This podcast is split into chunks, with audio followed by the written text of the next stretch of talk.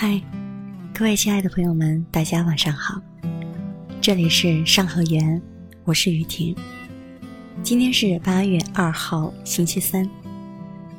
这几天持续高温天气，被昨天一场的大雨冲刷，显得没那么炎热了。在我的朋友圈看到很多地方会停电，朋友就说：“没电简直就是要命啊！”对啊。真的无法想象，没电，你们是怎么过来的？告别一天的喧嚣，在宁静的夜里，继续有我的声音陪你入睡。今晚我们聊聊熬夜那些事。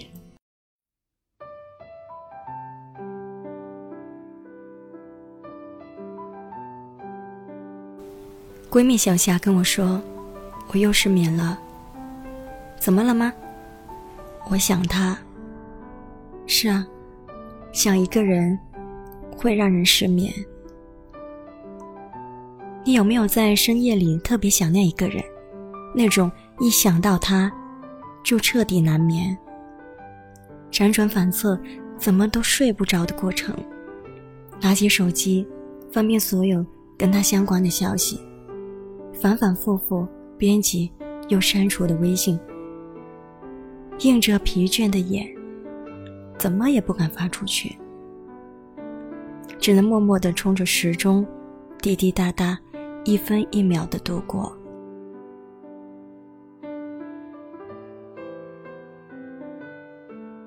大晴是个八五年的女孩，标致可爱。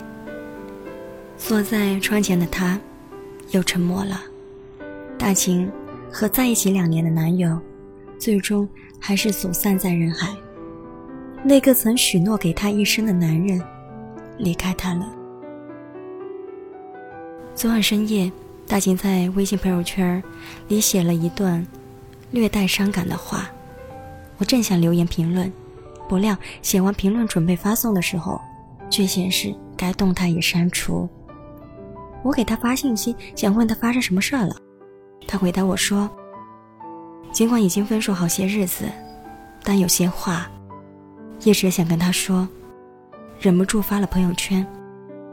只是发完那一刻，突然发现有些事其实已经没有必要了，所以我最终我还是删掉了那段文字。如果思念有温度，那么我对你的那一份足以蒸透这个夏天。可惜思念站不到你的面前。如果思念有影子，那么我对你的那一份，足以影响整个夏天。可惜，思念触不到你的脸。青木吉，这是大秦昨晚睡觉前发的朋友圈。隔天早上，果然看到他那个黑成熊猫的双眼。人就是那么奇怪的，明知道手机没有什么好玩的，却还是一刷。好几个小时，就像心里面的人明知道不再值得去爱，却还是纠缠不清，舍不得放手。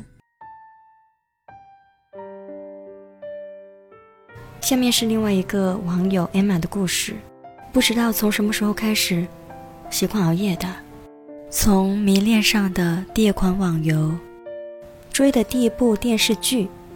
还是沉溺在莫须有的感情里，大概就是从那个时候开始习惯熬夜的吧。起初的习惯是为了陪他，后来的习惯是为了忘记他。其实我习惯熬夜已经很久很久了。有一段时间，我入睡的时刻一度延迟到了凌晨三点，因为睡得太晚。发朋友圈的时候，都会习惯的屏蔽爸妈，否则，要是让他们看到自己的女儿大半夜的自弹式的不睡觉，铁定又要挨上一顿臭骂。所以你看，真正心疼自己的人，永远会为你考虑，你的心情、你的身体健康，他们永远都比你还要看重。记得当初在一起的时候，也没什么大事忙。只是熬夜写写 PPT，或者是看个剧，然后就是刷手机等微信。而他有严重的拖延症，他一天中有效的时间通常在凌晨。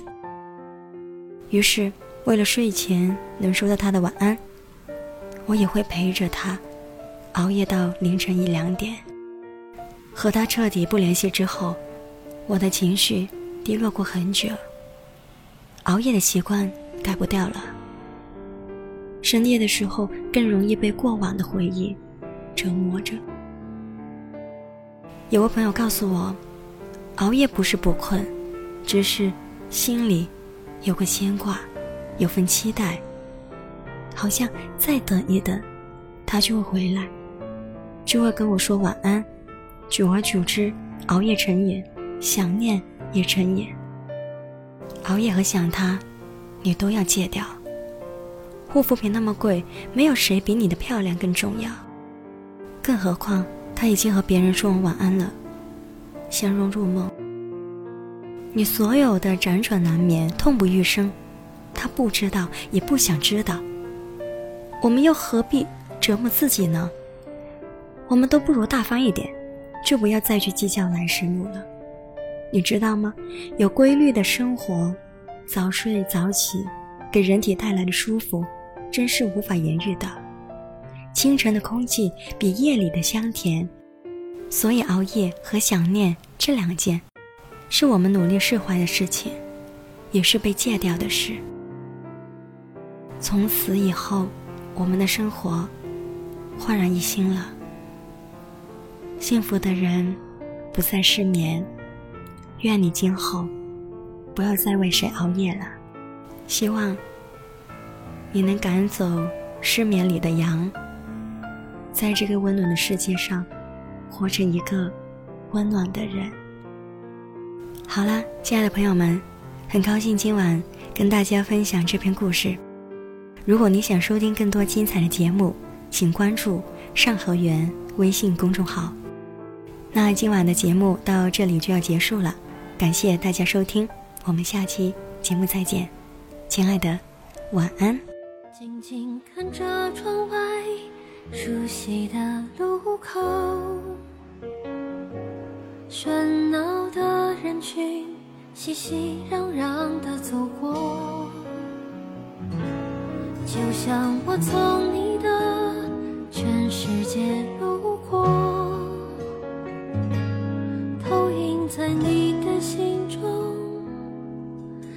带走一些。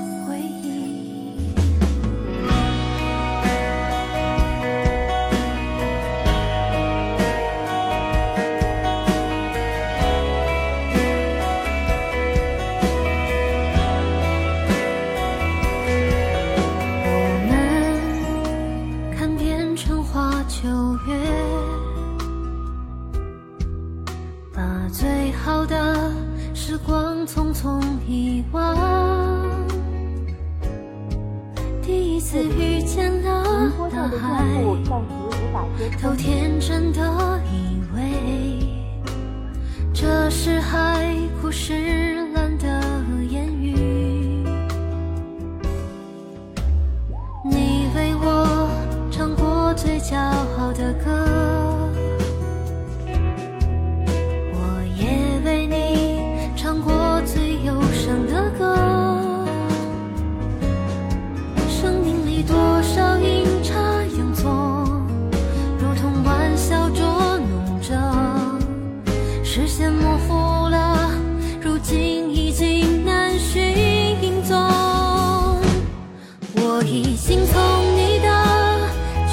时间路过